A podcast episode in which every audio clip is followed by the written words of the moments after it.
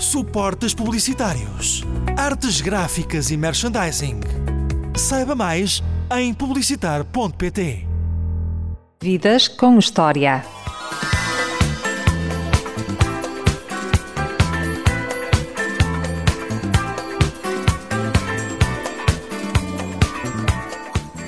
O meu convidado desta emissão nasceu a 28 de maio de 1967 em Lisboa. Aos 10 anos foi viver para o Algarve, onde começou a trabalhar e a ser ator, num pequeno teatro em Faro. Desde então construiu por mérito próprio uma carreira repleta de sucessos no teatro, na televisão e no cinema. Tem um currículo extenso e admirável. Olá, Diogo Infante, bem-vindo ao Vidas com História. Olá, Diogo.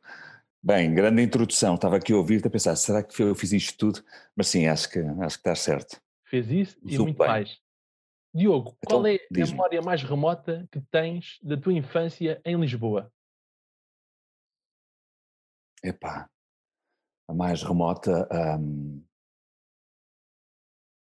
talvez dois, três anos uh, nos braços da minha mãe. Na altura não sei bem onde é que vivíamos, mas tenho uma memória muito clara de estar ao colo dela e, e, e dela me, uh, dizer agora ficas aqui que a mãe já volta e eu começar num barreiro, fiz uma fita, uma cena, chorei, chorei, chorei, porque ela ia para algum lado, não, não sei, mas lembro-me dessa cena porque me marcou, porque era, uma, era um afastamento e eu era muito próximo e muito agarrado à minha mãe. E como foi a tua juventude no Algarve? Eu só queria fazer aqui uma nota, que é o Diogo Infante fez questão que tratasse por tu. Está bem? agradeço, agradeço. Como é que foi a minha, a minha, bom, a minha adolescência, não é? Na verdade eu fui para o Algarve com 10, 11 anos e foi um bocadinho um, um, uma adaptação. O Algarve era uma zona não muito desenvolvida do, do ponto de vista cultural, sobretudo, é, como se sabe, uma província maravilhosa, mas que vive muito da indústria do turismo. E, e, eu quando cheguei lá fui, fui estudar para Lolé, eu vivia, a minha mãe trabalhava em Vila Moura, eu fui estudar para Lolé.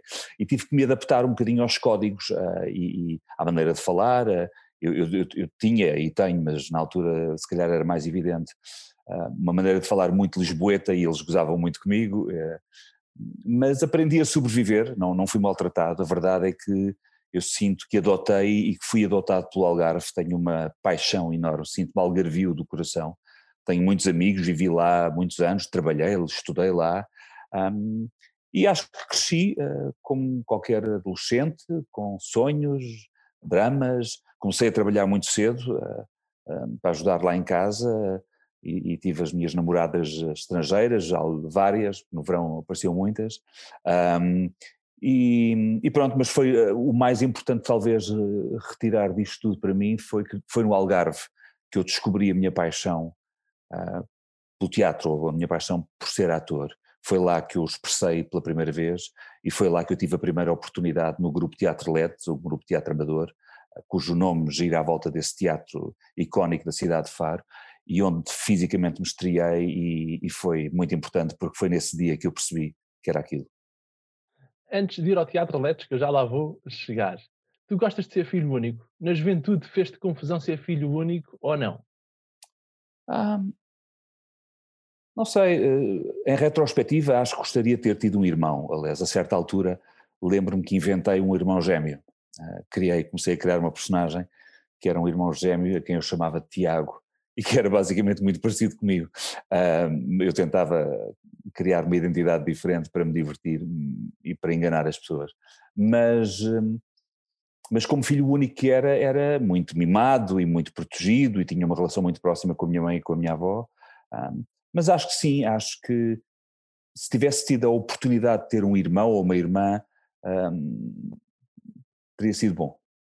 E como era a tua relação com a tua avó René? Uma pessoa muito importante na tua vida.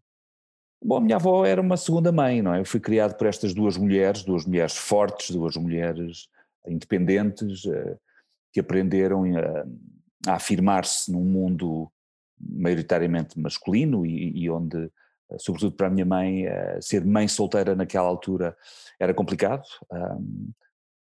Não que isso a afetasse muito, e ela nunca deixou que isso me afetasse, porque nunca me fez sentir menos ou diferente, ou talvez isso até tenha contribuído para ela ter sempre uma atenção especial e, e fazer-me sempre sentir amado, independentemente de nós não sermos uma família tradicional. Mas a verdade é que eu tinha muito e sempre tive muito amor em minha casa, e isso dava-me um conforto e uma sensação de autoestima boa, e comecei a trabalhar cedo, e portanto. Um, não sinto que isso me tenha afetado, pelo contrário, acho que isso me marcou e definiu a pessoa que sou ainda hoje a, sua, a, tua mãe era uma parte essencial de ti, tal como a tua avó. O que é que aprendeste com elas que nunca mais vais esquecer? Olha, acho que já mencionei esta ideia de dar amor, de não ter medo de o expressar. Acho que muitas vezes os homens são educados de uma maneira mais fria, mais física, onde expressam o seu afeto através de umas porradas nos ombros e de umas coisas, é? Como se, tive, como se, se tiver, tivessem medo de se fragilizar. Talvez por eu ter sido educado por duas mulheres, isso nunca foi uma questão e, portanto, dizer a alguém que amo, ou meu filho, ou meu marido, ou seja quem for, que o amo, é, é natural e, e, e, acho que é uma sensação que nos devolve sempre um bem-estar e por isso um, faço questão de ter esse jogo frequentemente com o meu filho desde pequenino, para que ele nunca se esqueça que efetivamente não são só os atos, mas as palavras também contam, também pesam. Tu começaste a trabalhar aos 13 anos no aldeamento turístico a servir às mesas. Nessa altura já pensavas em ser ator, aos 13 anos? Não, aos 13 acho que não. Embora eu já tivesse manifestado vontade, eu adorava dançar e cantar e fazer assim, enfim, dar um bocadinho nas vistas uh, mas só o verbalizei aos 15. Lembro-me nitidamente de um dia olhar para a minha mãe e dizer-lhe: Mãe, eu acho que quero ser ator. E ela olhou para mim, sorriu e disse: Não disse, sorriu, pensou, não vai ser fácil. Uh, mas obviamente ela nunca pôs qualquer obstáculo, pelo contrário, disse-me sempre: serás aquilo que queres ser, aquilo que lutares para ser, e a mãe está aqui para ti. E, e assim foi. Uh, portanto, depois foi um processo de eu ir à procura desse caminho, desbravar esse caminho com a ajuda de várias pessoas, uh, até chegar aqui a esta conversa contigo. Foi uma necessidade de comunicar que te levou a querer ser ator? Não sei se foi uma necessidade consciente, embora eu acho que sim. Eu na altura não percebia muito bem porque é que eu queria ser ator, mas efetivamente eu era um rapaz tímido, calado, uh, observador, uh, tinha alguma dificuldade se calhar por por, ser filho único, em, em ter grupos, uh, eu tinha, uh, tinha dificuldade em enturmar-me e representar era uma forma de eu uh, me exercer, ou pelo menos corresponder à imagem que os outros tinham de mim ou gostariam que eu tivesse. E portanto a verdade é que eu muito cedo comecei a transformar-me em função dos grupos com quem estava para poder ser aceito, para poder ser integrado. Um, e portanto eh, começou por ser uma espécie de uma segunda natureza em mim representar. Acho que na verdade só quando cheguei ao Conservatório Nacional, onde comecei a estudar realmente a sério o que é que é isto de ser ator, é que eu mergulhei dentro de mim e reconheci efetivamente quem eu era, ou pelo menos quais eram os meus alicerces. Claro que depois a, a minha pessoa é, é, é, o resultado de uma construção de variedíssimos fatores que foram evoluindo ao longo do tempo e continuam a evoluir, porque isto não para, mas, mas na verdade só mais tarde é que hum, abracei a minha identidade por completo. E como surgiu a experiência de fazer teatro amador no Teatro uh, Let's, em Faro? Começaste com a peça Os Cães, de Tom Berlin.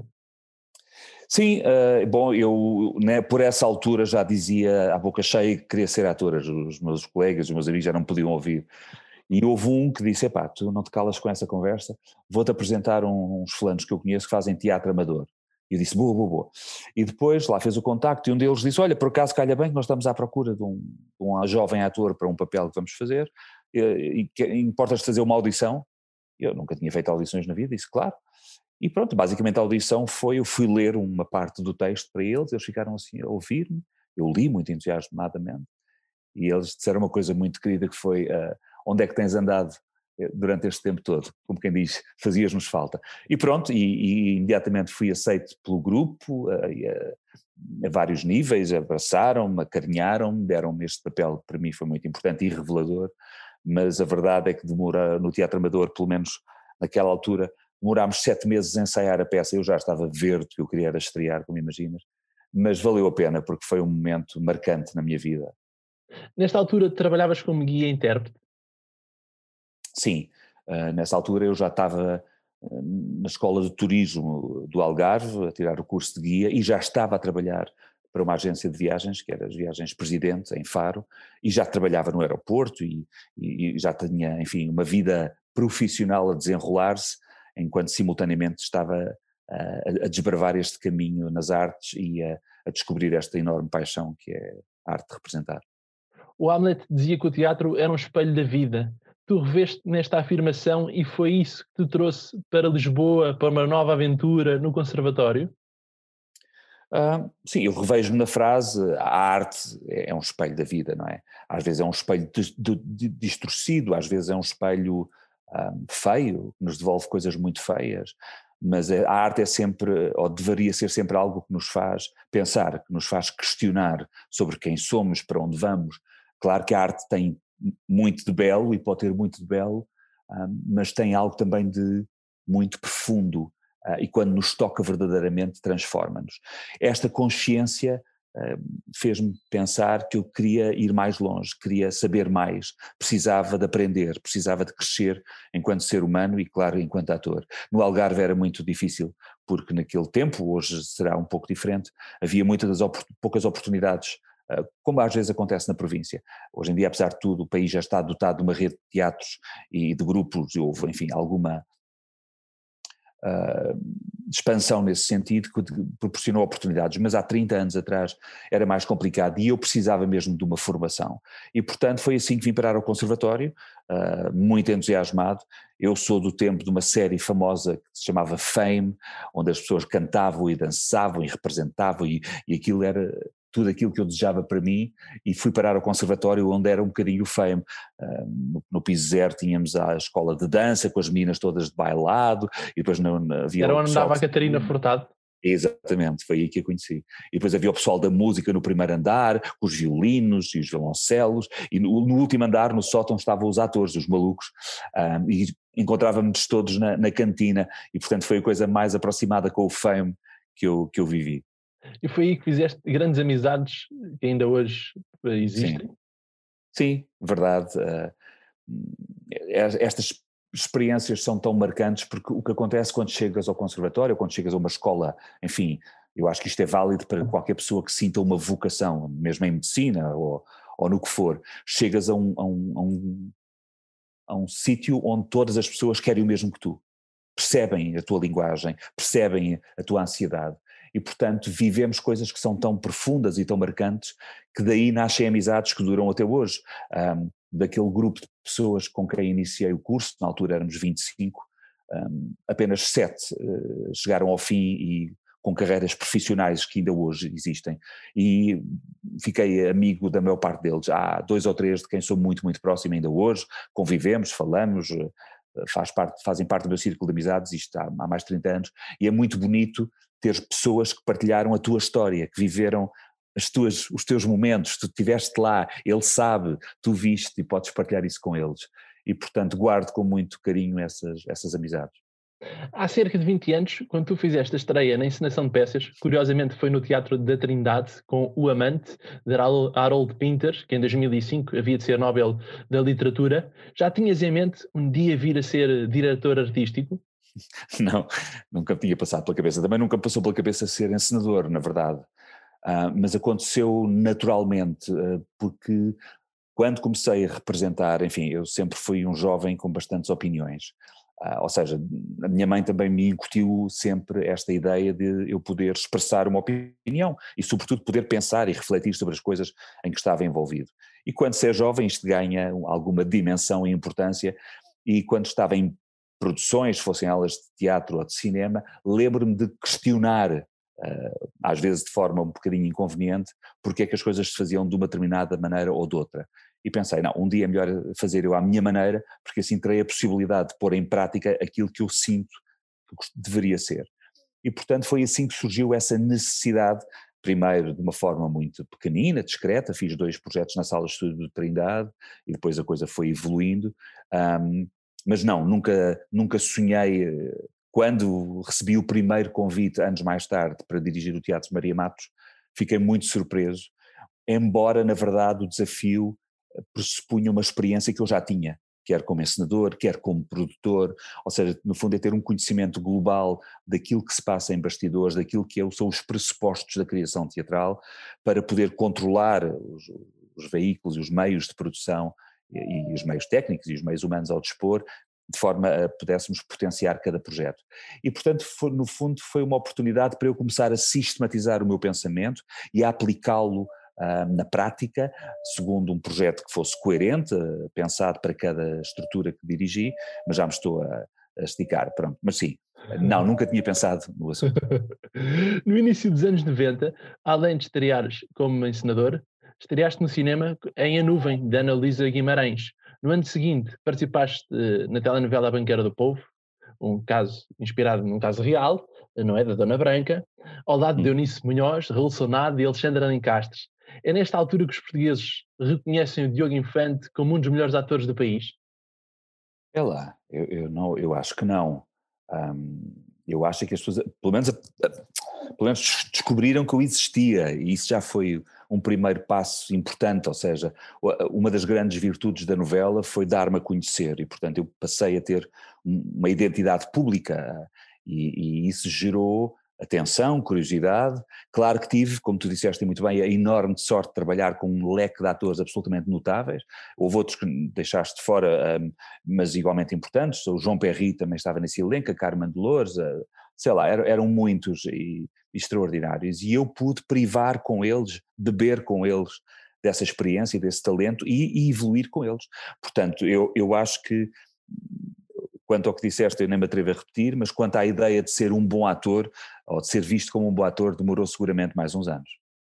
Atualmente, quer dizer, no momento da gravação desta entrevista, estamos em finais de janeiro de 2021, Portugal está em confinamento, mas mal acaba esta situação, vai voltar a estar em cena no Teatro da Trindade a peça Ricardo III. Como é para ti, sendo um dos melhores encenadores nacionais, ser dirigido por um jovem encenador que neste caso é o Marco Medeiros? Oh meu Deus, tu disseste aí tanta coisa com a qual eu não sei se concordo. Ou seja, eu, não, sou, não me considero nada um dos melhores ensinadores deste país, em primeiro lugar, devo-te dizer. Obrigado, mas não, não acho que isso seja verdade. Um, também não sei se é verdade se vamos conseguir repor uh, o Ricardo. Eu tenho muita vontade de o fazer, porque o espetáculo, como tu sabes, foi interrompido agora com este segundo confinamento obrigatório, mas isto tem tantas repercussões ao nível da programação, das agendas dos atores, da planificação, dos outros projetos que já estavam previstos. Então eu vou tentar, mas não sei se vou conseguir repor. Uh, agora, a pergunta pertinente, de facto, é como é que foi deixar-me encenar ou dirigir por um jovem encenador? Acabou por ser muito fácil, porque na verdade o talento não tem idade, não é? Ou seja, eu já tinha, já acompanhava o trabalho do Marco Medeiros no, no, na sua companhia, 13. no Palco 13, há alguns anos, e, e gostava imenso do que ele fazia. E, portanto, depois acabei por trabalhar com ele também numa novela onde ele fazia direção de atores e, sobretudo, percebi que havia uma cumplicidade de códigos da maneira de ver o teatro, da maneira de. E, e, e isso bastou-me para me entregar nas mãos dele, para, por um lado, lhe lançar o desafio de dirigir este espetáculo e depois de dizer: Eu confio tanto em ti que me entregue nas tuas mãos como ator. E ainda bem que o fiz, aliás, já o disse, já lhe disse pessoalmente que gostaria de voltar a fazê-lo, ah, porque o Marco acumula, para além de um aspecto estético, formal, criativo, que é uma coisa que às vezes me falta como ensinador a mim, ah, uma sensibilidade ah, e uma delicadeza na forma como trata as histórias, como trabalha com os atores, e isso é uma coisa com a qual eu me identifico muitíssimo. E é difícil encontrar e aceitar a personagem sem julgar? Ah, é, é difícil, às vezes é difícil. Um, há, há, há um chavão eh, relativamente comum entre os atores que é nós normalmente preferimos fazer os maus. Ou seja, fazer os maus normalmente dá mais pica, tem mais sumo. Os bonzinhos muitas vezes são uma seca, são os heróis e são uns tonhosos e não percebem nada. Já foram, toda a gente já percebeu que eles foram enganados, que a mulher os traiu, que o vilão está, enfim. E portanto, às vezes, dá, quando não são muito bem escritos, são um bocado cego. Os papéis mais complexos, às vezes até os papéis mais pequenos, mas mais juicy, são mais interessantes. Os maus têm esse apelo, permitem-nos trabalhar zonas que nós, na vida real, se formos pessoas normais, não andamos aqui a, a, fazer aos outros. E, portanto, poder brincar neste jogo de faz de conta a ser péssimo é, é, é giro, é divertido, é, os atores se se mantiverem uh, alerta, têm muito de, de, crianças dentro de si. Portanto, este jogo do faz de conta, a gente gosta disso. Agora, quando temos que fazer isto mesmo à séria, que é bora lá acreditar no que estou a fazer, ali chegas a uma zona que é, epá, e agora? Como é que eu como é que eu vivo isto, como é que eu sinto isto, como é que eu transporto isto para a minha, para a minha pele e para o meu corpo. E aí às vezes é complicado não julgar. Lembro-me que no cinema já fiz um psicopata e, e, para me preparar tive que ler coisas absolutamente horrorosas de descrições que eles alguns faziam e quase que vomitei e senti-me mesmo fisicamente mal. Mas depois obriguei-me a não julgar, obriguei-me, porque se eu estou, se não entro numa, num combate interior eh, entre mim, ator e a personagem. E portanto eu tento sempre gostar deles, tento sempre encontrar uma razão interior, pelo menos para mim, para justificar porque é que eles estão a fazer aquelas coisas. Mesmo que seja absurda, mesmo que seja estúpida, eu tenho que fazer, faço isso como exercício para acreditar no que estou a fazer. Se não é só um efeito a fazer de mal, olha que mal que eu sou, e isso não tem graça nenhuma. Eu tenho que acreditar, e se eu acreditar, eu acho que as pessoas, o público, o espectador, acredita também. E o que te fascina é fazer diferentes géneros dramáticos? Bom, é, é, a, a pergunta encerra a resposta, não é? Ou seja, é exatamente a variedade é a possibilidade de me transformar, de não ser uma repetição. Porque, como é evidente, todos os atores, e eu não sou exceção, nós temos um corpo, temos um rosto, temos uma voz, um, e estamos muitas vezes condicionados por a, pela imagem que projetamos. Uh, há uma expressão, eh, não é portuguesa, mas que diz typecasting, que é, somos muitas vezes escolhidos em função do nosso aspecto, daquilo que projetamos. Eu lembro que durante muitos anos fazia o papel do bom rapaz, depois de ter feito o papel de, de, da banqueira do povo, era o jovem, inocente, um bocadinho, um bocadinho coisa. Inocente. É a situação de a aparência define-nos como pessoa, não é? Sim. E portanto, eu sempre que podia, sempre que me era dada a oportunidade, eu tentava contrariar isso. Uh, Lembro-me que há, há, já não sei há quantos anos, mas há bastantes, o Lionel Vieira, quando fez a sua primeira longa-metragem, que se chamava A Sombra dos Abutres, convidou-me para fazer o filme e disse que gostava que eu fizesse o galã.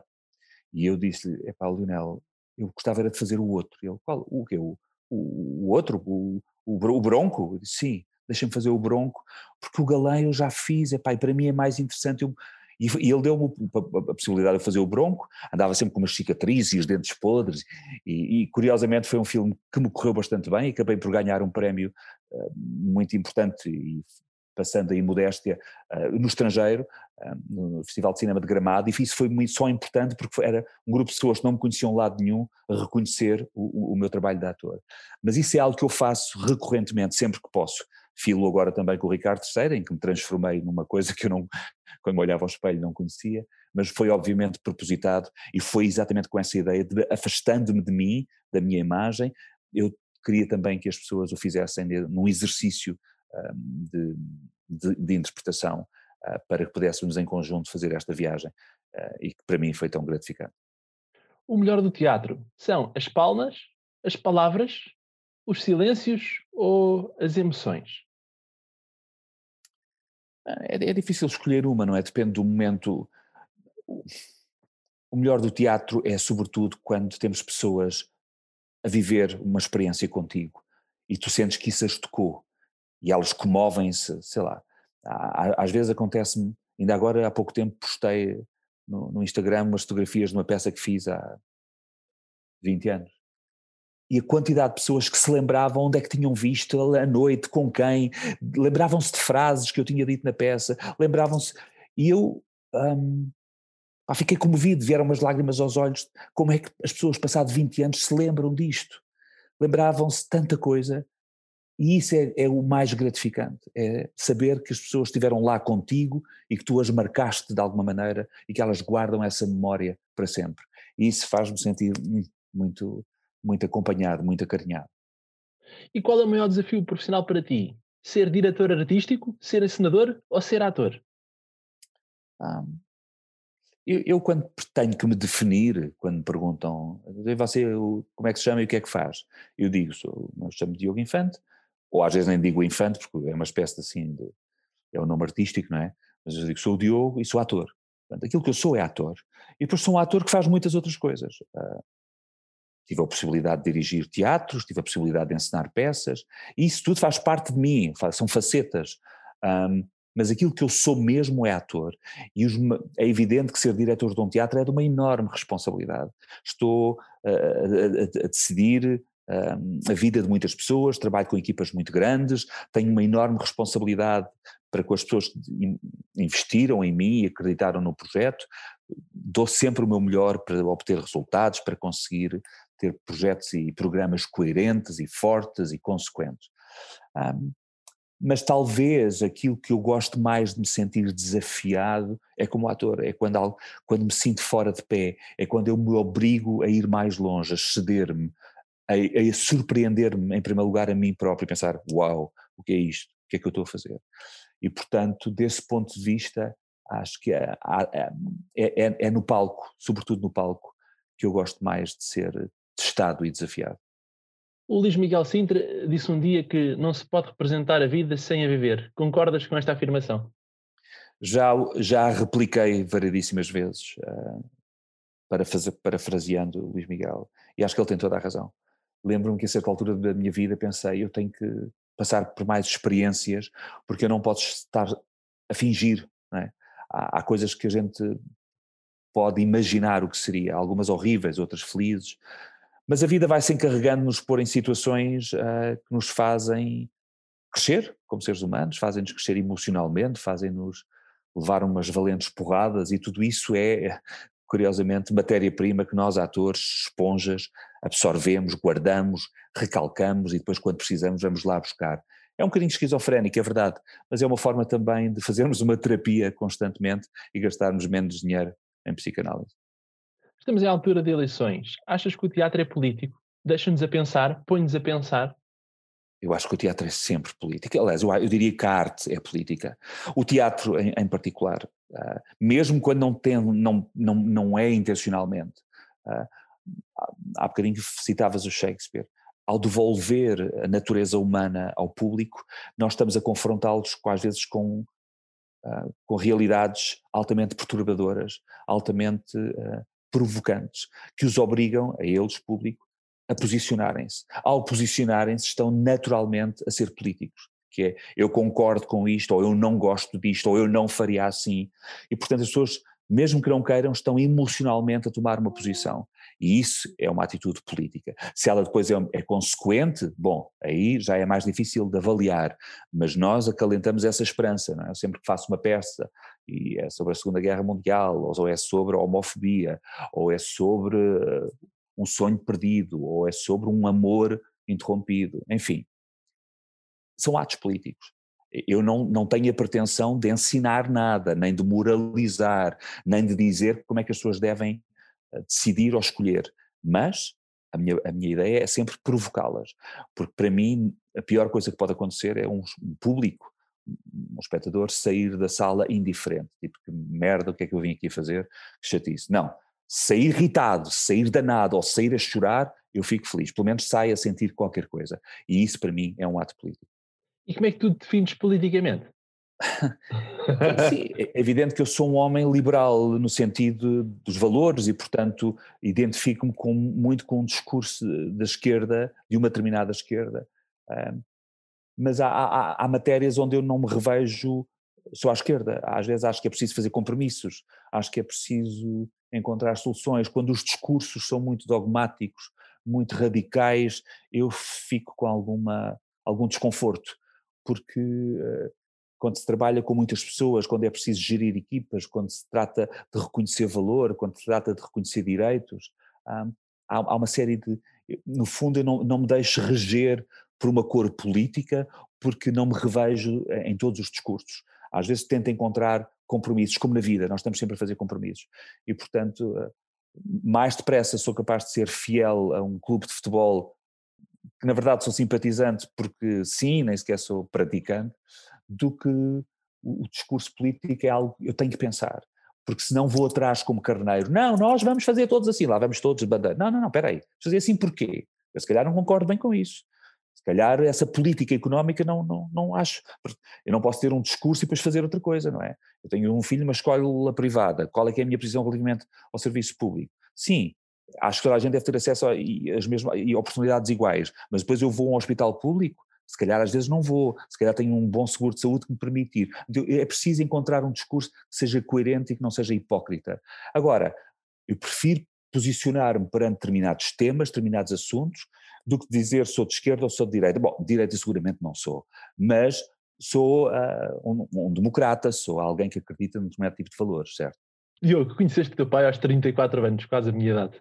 Esta situação foi importante para ti para definir-te como pessoa? Um, claro que sim, foi importante, embora eu durante muitos anos tenha desvalorizado essa ausência, um, porque me sentia uma pessoa feliz e equilibrada e, portanto, não podia ter saudades de uma coisa que, na verdade, ou de alguém que não conhecia, mas ainda assim foi importante conhecê-lo. Hoje somos amigos e, e falamos regularmente, um, porque me ajudou a completar um, um ciclo, ajudou-me a completar uma ideia de mim, ajudou-me a completar um, uma fotografia da qual eu só tinha uma parte. É? Ao conhecer o meu pai, tive acesso a toda o outro, o outro lado da família que eu desconhecia, que eles também desconheciam que existia, e isso foi bem, foi bom, foi bom saber, ah, ok, eu também venho dali, há determinadas coisas que se calhar também são dali, um, um lado mais british que eu tenho, um lado mais, ok, faz sentido.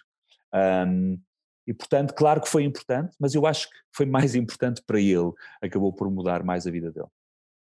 No teu entender, a sociedade portuguesa já compreendeu que aquilo que diferencia as pessoas é o caráter, a educação, os valores e não a orientação sexual? Eu, eu, eu acho que uh, eu tento ter algum cuidado com as generalizações, porque elas às vezes, uh, lá está, uh, não são rigorosas. eu quero acreditar que a nossa sociedade evoluiu muitíssimo nos últimos 20 anos. Quero acreditar e vejo pelo meu filho e pelos amigos dele que há uma atitude e há uma predisposição para a tolerância, para a tolerância, para aceitar a diferença, de uma forma muito mais saudável. Mesmo hoje em dia, os miúdos e as miúdas, há, códigos que já são muito comuns, já não, já não são tão marcadamente masculinos ou femininos, embora nós saibamos que a violência na, no namoro de adolescente continua a existir, a violência doméstica, infelizmente, uh, tem números assustadores, mas, e, e também sabemos que, que, o preconceito existe, é? ou seja, ele está muitas vezes enraizado e associado às vezes a uma certa falta de educação ou de esclarecimento ou de debate, uh, porque às vezes o, o, que acontece é que as pessoas não se apercebem do que estão a dizer ou porque se recusam a ver, uh, a, a, aceitar a diferença que está às vezes à sua frente, uh, e isso é que é assustador. Então eu acho que temos passos muito importantes, sem dúvida, mas dizer que a sociedade não é homofóbica, não é racista, não é preconceituosa, ainda falta um bocadinho. Um dos passos mais importantes foi o casamento e a adoção de crianças por parte de casais do mesmo sexo. Achas que foram das maiores vitórias do Estado social da nossa democracia? Acho que foram passos absolutamente marcantes, basilares uh, na nossa história moderna. Foi, era muito importante o poder político dar, marcar uma posição, uh, porque se não fazendo, não reconhecendo esse estatuto uh, legítimo, constitucional às pessoas, e a possibilidade de amarem quem quisessem e de o fazerem dentro do, da lei, como qualquer pessoa, haveria uma discriminação. E, portanto, todas as pessoas que padecem desse tipo de preconceito sentiam-se legitimadas para o fazer, porque a própria, a própria lei não, não, não os reconhecia. Hoje já se fala disso de uma forma mais enfim, mais transparente, a própria comunicação social, a própria ficção, a, forma como esses temas são hoje em dia tratados é cada vez mais aberta e, portanto, é uma questão de hábito. Na verdade, quanto mais tornarmos isto normal, mais deixa de ser um, uma coisa estranha, um tabu, algo que a gente fantasia que é uma coisa terrível. Ai meu Deus, como será lá em casa? Quer dizer, e, portanto, no fundo é desconstruir, no fundo trata-se de desdramatizar, falarmos sem grande complexos,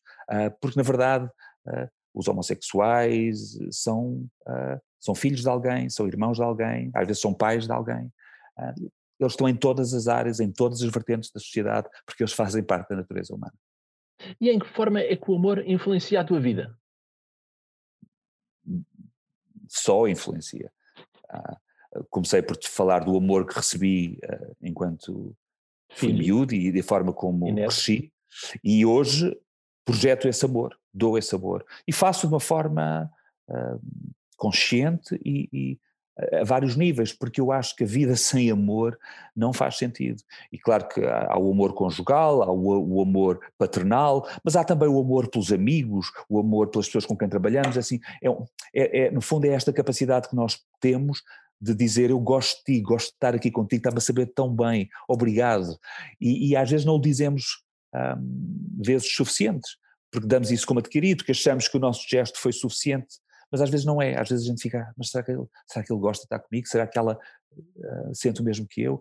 E às vezes dizer, falar, para mim, como é, como é evidente, porque prezo muito o poder da palavra como ator que sou, um, estou sempre a procurar e às vezes provoco o meu filho a dizer, mas diz lá, o que é que estás a sentir? Ele, é para o pai, não, não, mas diz, verbaliza. Às vezes verbalizar é uma forma de lidar com as situações, sejam elas quais forem. O amor aprende? Sim, sim, também se aprende. Ah, sobretudo se tivermos tido uma experiência traumatizante, uma experiência que nos magoou, custa voltar a amar, custa abrir essa porta e, e dizê-lo e fazê-lo com tudo que isso pressupõe. Porque quando amamos a gente expõe-se, não é? pomos-nos a jeito, no fundo, para ser magoados. É, e todo, todas as pessoas que já sofreram por amor, seja ele de que natureza for, sabem, criam defesas, criam barreiras, criam. E isso pode ser muito complicado e às vezes pode marcar uma vida inteira e torna as pessoas isoladas, torna-as frias, torna-as tristes. E, portanto, eh, eu acho que o amor é, é determinante. Eu sei que tu não gostas de falar uh, da tua intimidade nem de expor, mas eu tenho de fazer esta pergunta não posso deixar de fazer esta pergunta. De que forma é que o Rui Calapês transformou-te numa melhor pessoa? Ah, ele deve estar aí a aparecer, vou ser rápido. Um, ele é a minha cara metade, não é? Ele é, faz parte de mim. Eu, quando olho para ele, vejo uma parte de mim. E, portanto, ele é o meu equilíbrio, é a minha rocha. Eu sou um artista, ele não, ele é um produtor. E, portanto, ele traz-me à terra se eu estou perdido, ele acende uma luz. Se eu uh, estou triste, ele dá-me alegria. Se eu preciso, se estou fraco, ele dá-me força. E no fundo, uma relação com mais de 30 anos é, é assim que sobrevive. É com este tipo de, de equilíbrio e, e este dar e receber permanente, com todas as vicissitudes que as relações têm.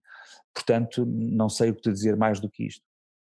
Ser pai é o papel mais importante e verdadeiro que já desempenhaste? É, é um, é o mais desafiante eu, eu seguramente o, o, o, que mais me responsabiliza porque é uma coisa para a vida, não é? Normalmente as personagens e os papéis que desempenho têm uma duração dois, três meses, às vezes oito meses, às vezes um ano. Uh, agora este é para a vida e é seguramente, e faço, dou o melhor de mim para ir muito bem, para representar bem o meu papel, mas faço com tanto prazer que, uh, que me enche de, de orgulho e, e, e de motivação. Adotaste o teu filho quando ele tinha 7 anos.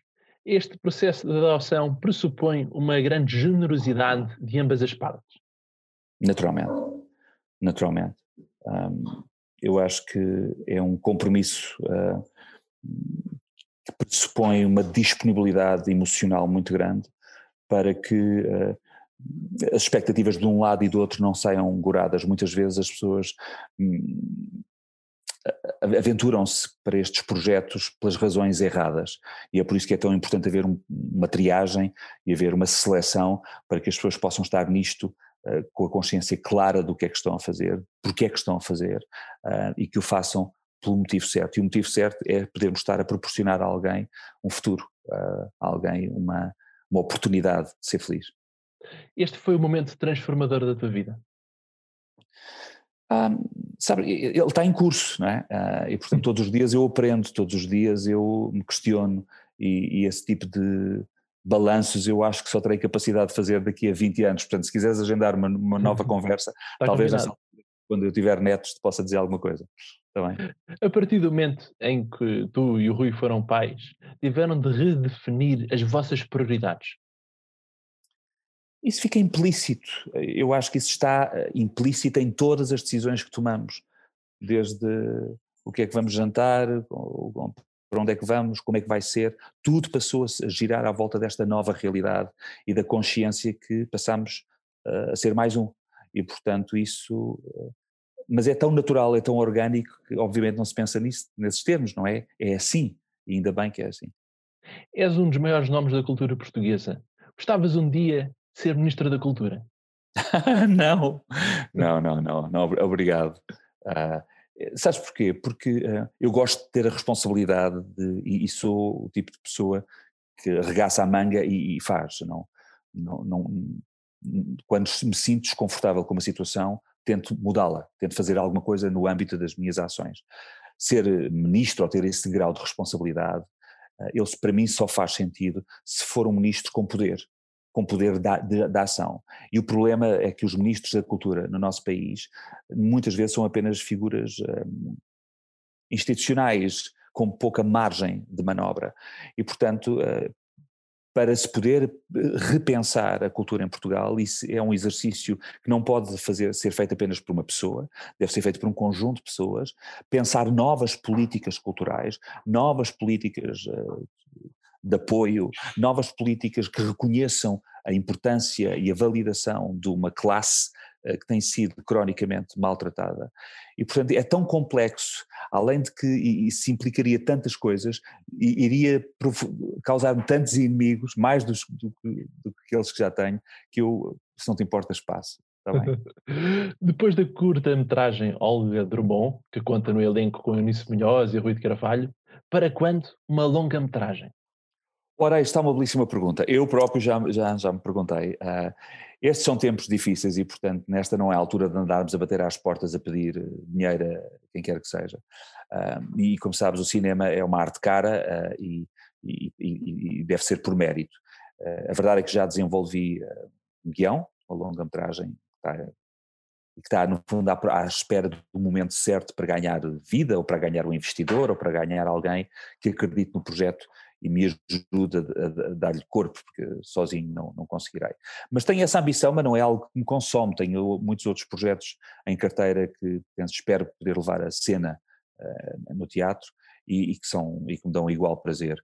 Embora a realização é, é uma área que eu desenvolvi menos, obviamente, e que é um prolongamento, é uma extensão natural daquilo que faço enquanto encenador e enquanto diretor. Antes de entrarmos na última rúbrica da nossa entrevista, somos mais as perguntas que fazemos ou as respostas que damos? Não, hum, é, não sei. Uh, eu acho que as duas coisas nos definem, não é? Uh, é evidente que as respostas que damos podem ser moldadas uh, para projetar uma imagem de nós, e digo isto depois de ter estado aqui a falar contigo uma hora. Hum, mas as perguntas também nos revelam, sem dúvida porque revelam o nosso grau, uh, a nossa complexidade, o nosso grau de inteligência, revelam uh, o quão bem preparados estamos, como tu estás, uh, e, e, parabéns por isso. Um, sim, eu, eu não, não, escolheria apenas um lado, acho que umas e outras ajudam a definirmos. Vamos entrar agora na última rúbrica da nossa entrevista, que é Direto à Cabeça. Sim. É uma música Olha do Rui Veloso. É a primeira okay. coisa que eu disser, tu dizes. Pode ai, ser? Ai meu Deus. Algarve. Bora. Ah, praia. Felipe. Amor. Maria Lacerda. Ah, mãe. Avó René. Hum. Penca. Jonathan. Uh, dad. Rui Calapês. Uh, companheiro. Carmen Dolores. Hum. A minha Carmen. Eunice Munhoz. Ah, monstro, monstro. Catarina Furtado. Ah, mana. Alexandra Lencastre. Doida talentosa. Teatro. Ah, Trindade. Cinema. Ah, pouco. Televisão. Ah, Agora é, é que me deixaste. Uh, televisão, uh, streaming. Cultura. Uh, pobre. Equitação. Saltos. Ténis. Uh, Federer. Uma viagem. Uh, São Tomé e Príncipe. Um sonho por realizar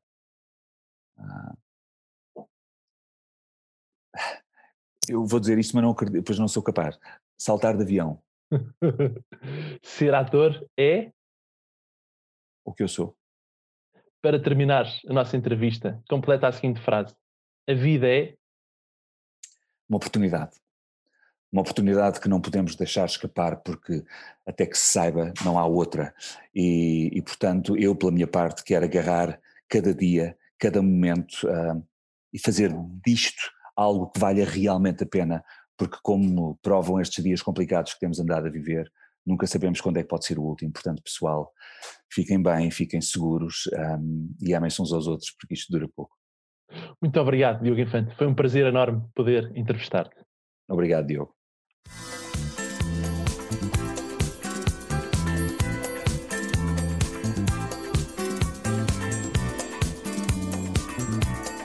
Eu sou o Diogo Marcelino e este foi o Vidas com História.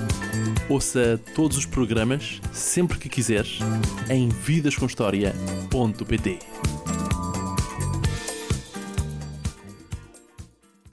Suportes publicitários, artes gráficas e merchandising. Saiba mais em publicitar.pt.